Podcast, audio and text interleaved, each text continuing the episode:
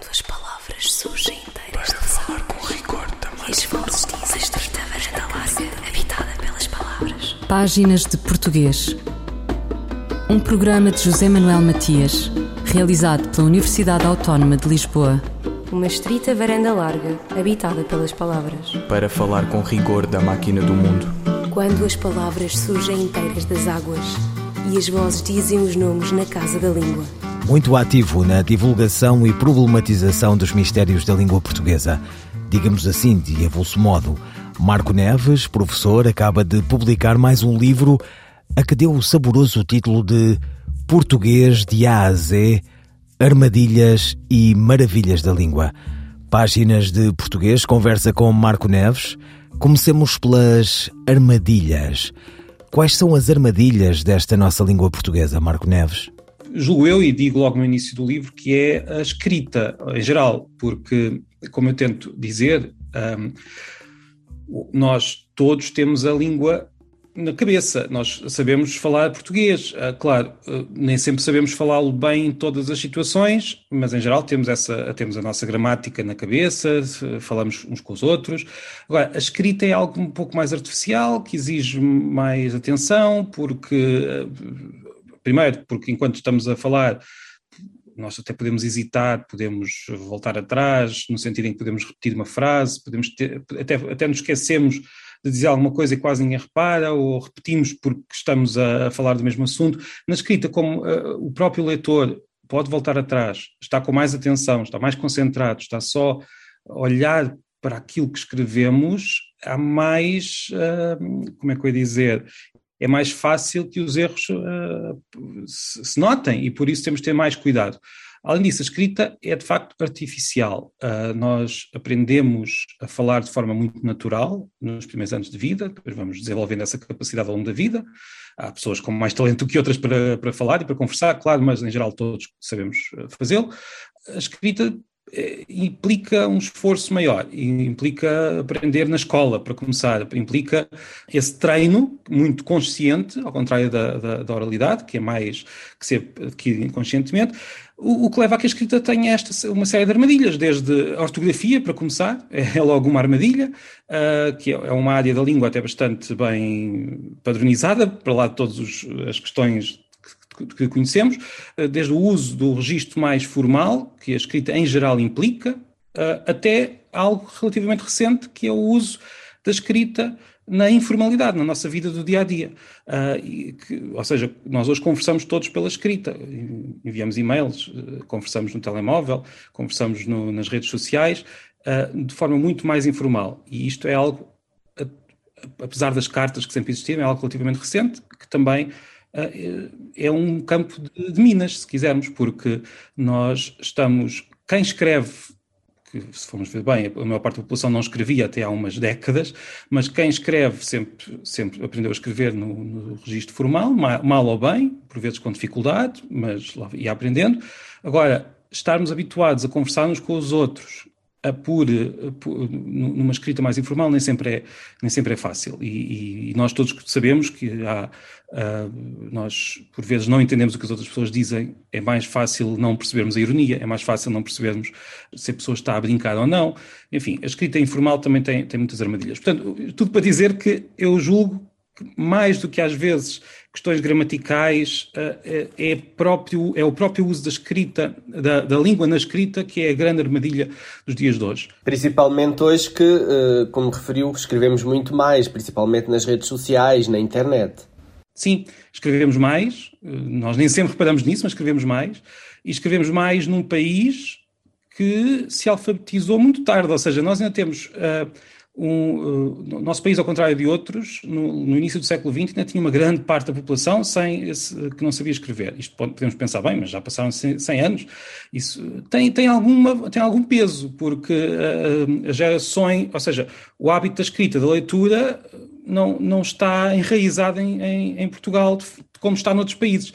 O que leva a que, no momento em que to, em todo o mundo, principalmente. Uh, e olhando agora para aqui para a Europa, isso é muito visível, uh, no, no, momento em que todos, ao mesmo tempo, portugueses e os outros povos, estão a começar a viver pela escrita, e em que a escrita é essencial para, para, para a vida do dia a dia, para o, para o trabalho, para, para a diversão também, uh, nós temos ainda este peso um pouco uh, que vem de trás de não termos hábitos de leitura muito, como eu disse, enraizados, Uh, e também não termos hábitos de escrita tão, tão fortes. Isso é uma das grandes armadilhas particulares no, da nossa, uma armadilha particular da nossa situação. Há países que têm uma, têm uma tradição de escrita e de leitura bem, bem mais uh, forte.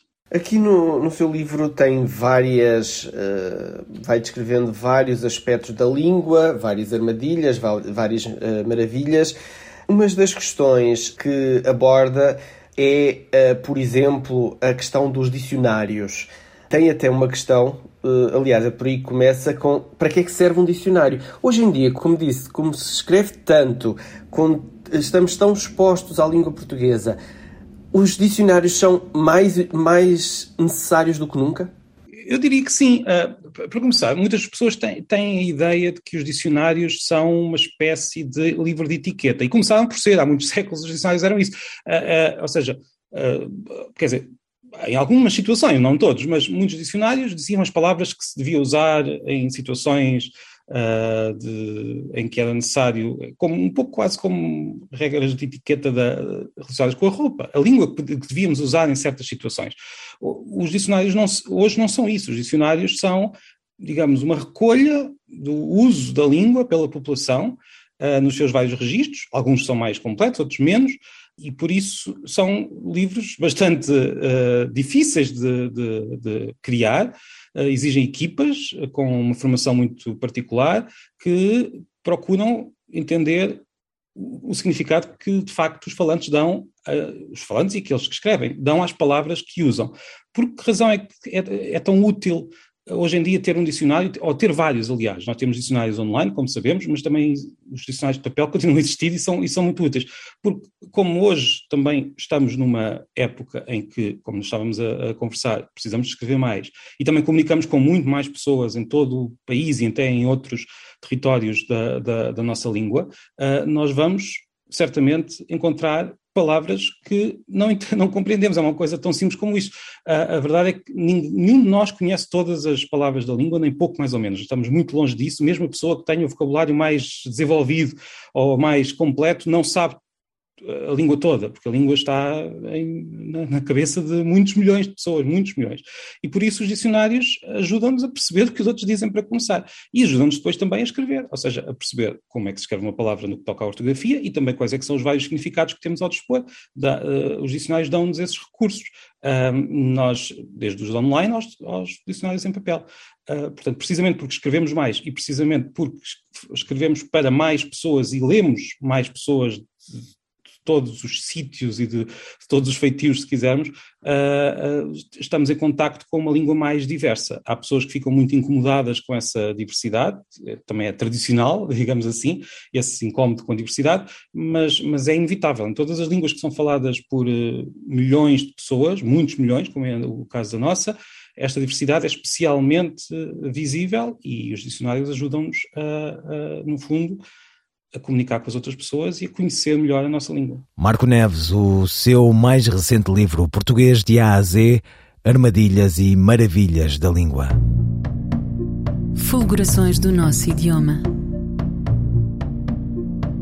Um apontamento da professora portuguesa Carla Marques. A crónica de Carla Marques esta semana é referente à palavra metadados, que entrou na ordem do dia por via do chumbo do Tribunal Constitucional à lei dos metadados sobre a origem da palavra e seus significados. A palavra metadados entrou na ordem do dia devido ao chumbo da lei dos metadados por parte do Tribunal Constitucional.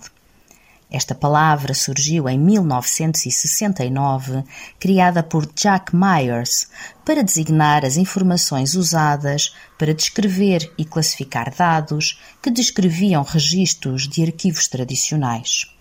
Metadados é uma palavra derivada que resulta da junção de dados ao prefixo grego meta, que significa no meio de, entre, atrás, segundo. Assim, os metadados são dados sobre os próprios dados. No caso das telecomunicações, os metadados dão informações sobre os proprietários dos números em contacto, a duração das chamadas ou a localização dos equipamentos. No caso das comunicações via internet, os metadados fornecem informações sobre os códigos de identificação dos utilizadores ou dos destinatários, ou, por exemplo, a sua localização geográfica. Os metadados são muito utilizados na investigação criminal, porque dão informações, por exemplo, sobre a localização das pessoas investigadas em dias ou horas de interesse, ou dão informações sobre o registro das chamadas efetuadas, elementos que poderão ser fulcrais na constituição de prova. Os metadados acompanham a nossa vida cotidiana mesmo que não nos apercebamos, estamos constantemente a divulgar as nossas atividades. A grande questão é saber em que medida essas informações poderão ser consideradas públicas. A crónica de Carla Marques.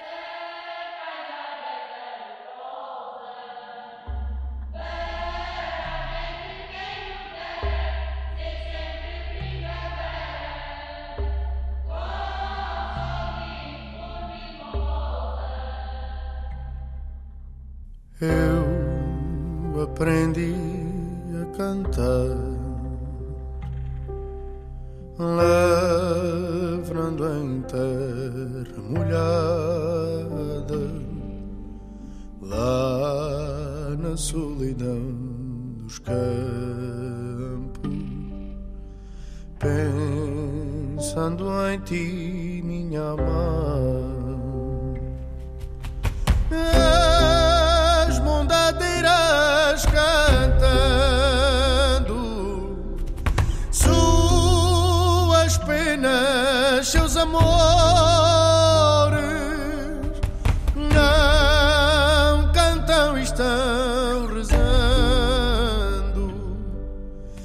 num altar cheio de flores, num altar cheio de flores.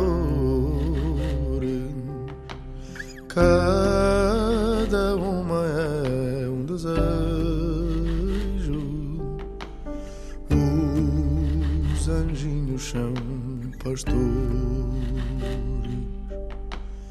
A capela valentã.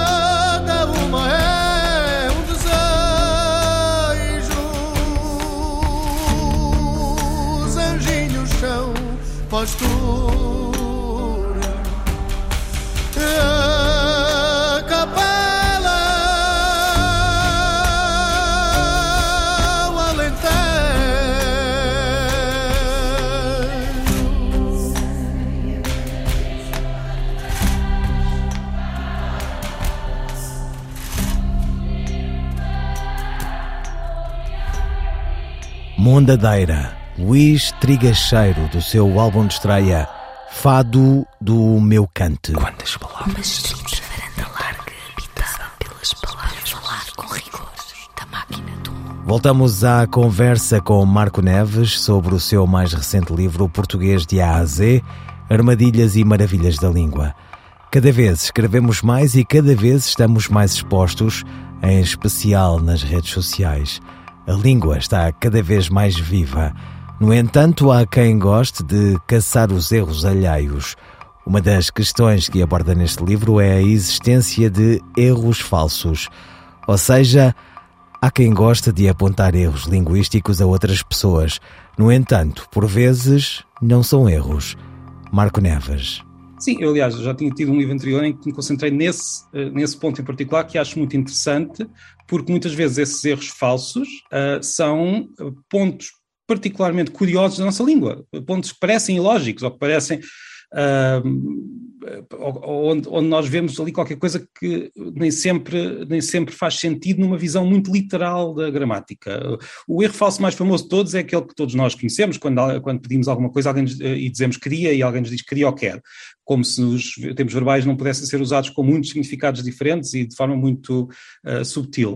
Uh, é só um exemplo, há muitos outros, uh, todos, em, todos, em todas as áreas. Julgo que isto acontece em todas as culturas, principalmente as culturas que têm uma versão escrita da língua, se quisermos.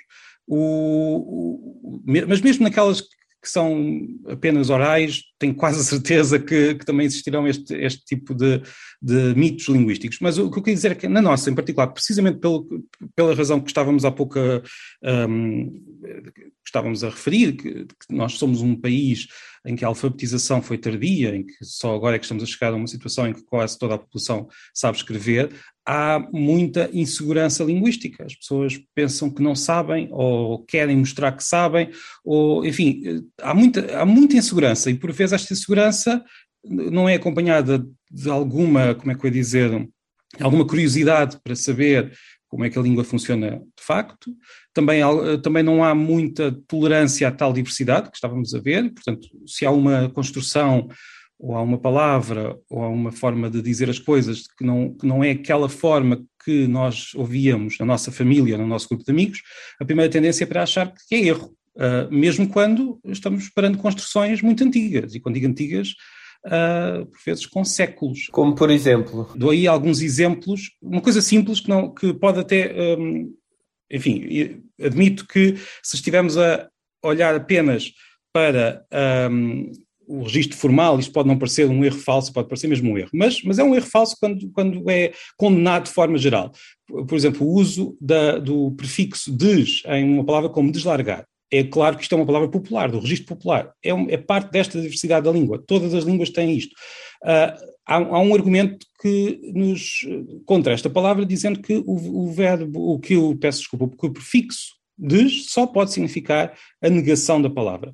Quando em português não é assim. Nós temos desde desinquietar, temos vários casos em que o des é uma forma de uh, sublinhar a palavra, de enfatizar, ou, ou, ou, então simplesmente é uma partícula que se acrescenta, como há tantas outras, uh, à palavra por, tradi por tradição. É, a língua é isto, a língua é este conjunto de hábitos, de tradições. Uh, umas fazem mais sentido, outras fazem menos, mas não, se formos limpar a língua e tirar todas estas tudo aquilo que não é absolutamente necessário, ficamos com algo que não é português, nem é sequer nenhuma língua uh, natural. E então como é que se faz a diferença entre o que é erro e o que não é erro? Temos que nos guiar então pela norma estabelecida? Para um registro formal e para o registro da escrita, há esta norma que está, uh, podemos definir de várias maneiras, é uma discussão muito, muito interessante, mas eu diria, na minha perspectiva, uh, que devemos olhar para o. Se queremos ver qual é a norma, e se queremos ver qual é a norma que vamos usar num texto uh, cuidado, ou seja, num texto impresso, num texto que, que vai ser publicado, Uh, devemos olhar para o uso da língua nestes próprios textos ao longo de muito tempo, ou seja, ao longo de décadas, pelo menos. Agora podemos discutir qual é será a baliza temporal para, para isto. Ou seja, se há uma construção que apareceu agora na oralidade e de repente alguém usa não percebendo que é informal ou que não é tradicional ou que está. essa expressão não está abrangida pela norma. Agora, se, e isto pode parecer um pouco contraditório, mas é assim que a, língua, que a língua funciona, se muitas pessoas começarem a fazer isto ao longo de décadas e ao longo de muito tempo, esta construção, esta, esta palavra vai ser parte da norma, mesmo que nos custe.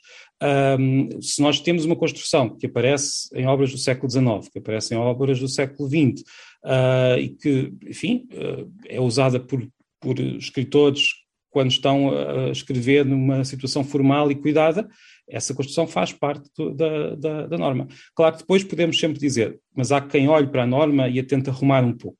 Uh, e é verdade, também é um pouco o que eu faço aqui neste livro.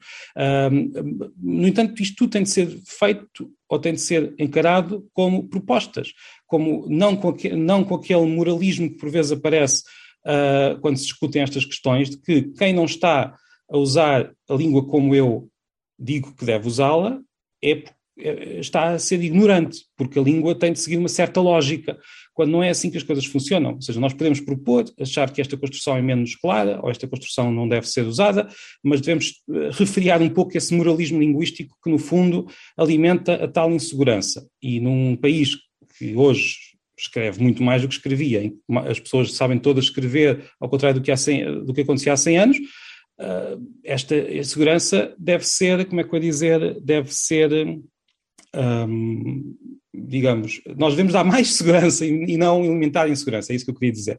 É esse um dos objetivos deste livro, é no fundo uh, acalmar as pessoas, dizer que a língua pode ser difícil, mas nós conhecemos essa língua, existem armadilhas, mas também existem maravilhas, e nós conseguimos, com, a, com alguma calma e sem andar, uh, sem, sem gritar uns com os outros, nós conseguimos usar este instrumento tão útil para a nossa vida. E é essa diversidade a principal maravilha da língua? A diversidade é parte dos recursos que a língua nos dá. Esta riqueza que esta língua tem, e que não é só esta língua, nós não, não, não me parece muito justo dizer que a nossa língua é especial. É especial porque é nossa e é aquela que nós usamos e que, que usamos para, para tanta coisa, para conversar, para criar uh, literatura, para, para escrever. Uh, é nossa e por isso é especial, por ser nossa, é apenas isso, mas esta língua dá-nos muitos recursos e alguns desses recursos são recursos diversos. nós podemos dizer uma, algo de uma maneira e também podemos dizer de outra. há quem diga no norte do país de uma, de uma forma e nós cá dizemos de outra. Há quem diga os brasileiros utilizam a língua de maneira muito diferente e nós e, e isto não, não tem de ser encarado de forma negativa. Nós temos uma certa tendência para achar que só, podíamos, só podemos comunicar todos sem ruído se todos falarmos da mesma maneira. E na verdade Uh, o, o, principal ruído surge precisamente nesta atitude de querer que todos falem da mesma uh, maneira. Há, há, culturas linguísticas bem mais tolerantes à diversidade e bem mais uh, abertas a que, por exemplo, a pronúncia seja variável região para região, de, de, quase família para família, uh, poderão, poderão dizer-nos, então qualquer dia não, não nos conseguimos comunicar. Na verdade, não. Naturalmente, as várias comunidades linguísticas acabam por encontrar um equilíbrio entre essa diversidade e a possibilidade de comunicar, desde que as comunidades sejam isso mesmo, comunidades.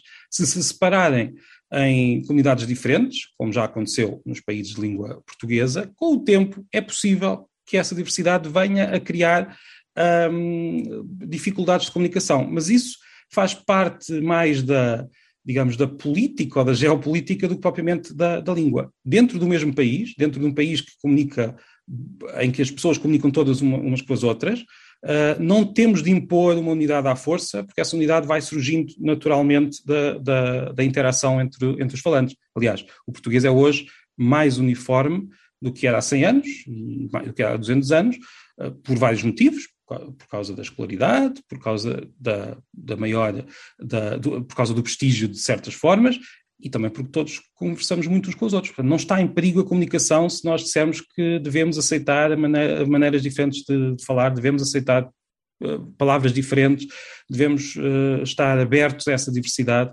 Uh, estou certo que não está em perigo a comunicação e, está, e, tem, e ficamos com mais recursos, nem que seja para uma coisa tão simples como pintura social, por exemplo, numa obra, numa obra literária, a diversidade linguística permite ao escritor pintar as personagens, usando certas palavras, certas construções. Só isto é uma, uma riqueza que a língua tem e que devemos, pelo menos, conhecer e valorizar. Marco Neves, sobre o seu mais recente livro português de A a Z, Armadilhas e Maravilhas da Língua. A palavra áudio tem acento gráfico sobre a vogal A? A resposta de Sandra Duarte Tavares. Sim, a palavra áudio tem acento gráfico sobre a vogal A. Como sabemos, designa o conjunto de técnicas usadas na gravação e transmissão de sons. Provém da forma latina audio, que correspondia à primeira pessoa do presente do indicativo do verbo audire, ouvir. Na sua adaptação ao português, a palavra tornou-se esdrúxula, pelo que a vogal A deve ser escrita com acento agudo. Por exemplo, a gravação foi feita em áudio e em vídeo. A propósito da palavra vídeo, provém da forma latina video, que correspondia à primeira pessoa do presente do indicativo do verbo videre, ver. Na sua adaptação ao português, a palavra tornou-se esdrúxula, pelo que a vogal I deve ser grafada com acento agudo. Por exemplo, o programa foi gravado em vídeo. Sandra Duarte Tavares, linguista.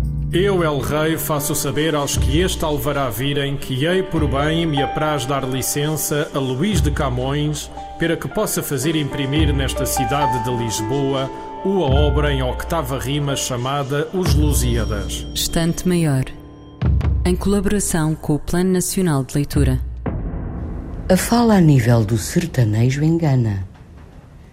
As palavras dele vêm como rebuçadas, palavras com feito, pílula, na glace de uma entonação lisa de adocicada, enquanto que sob ela dura e endurece o caroço de pedra, a amêndoa pétrea dessa árvore pedrenta, o sertanejo, incapaz de não se expressar em pedra. Daí porque o sertanejo fala pouco.